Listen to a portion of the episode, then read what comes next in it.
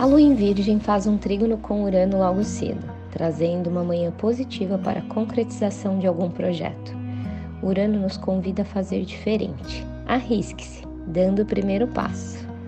E na sequência, temos o início da fase cheia às 9h40, trazendo para nós a conexão de nos entregar a si mesmo, com o que é tangível, prático e possível de ser realizado acolha suas projeções, una-se a si mesmo e perceba que qualquer separação entre você e o que você vê é imaginária. Hoje Saturno também entra em Peixes às 10h34 e, junto do Kim do Caminhante, vem nos mostrando a importância de nos mantermos em conexão entre matéria e espírito em tudo o que queremos colocar em prática na vida.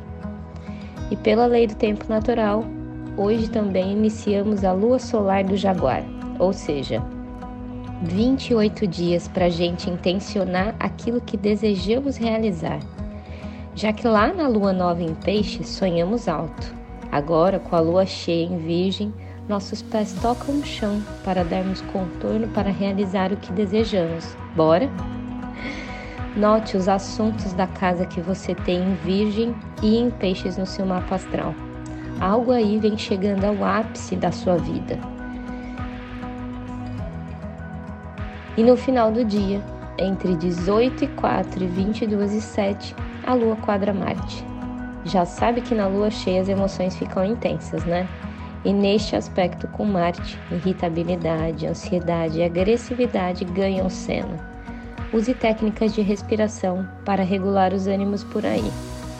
Porque além disso, no início da madrugada a lua fica oposta a Netuno e alguma ilusão pode vir à tona. Sabe quando a gente percebe que nem tudo é no nosso tempo? Algumas coisas requerem tempo, paciência e planejamento.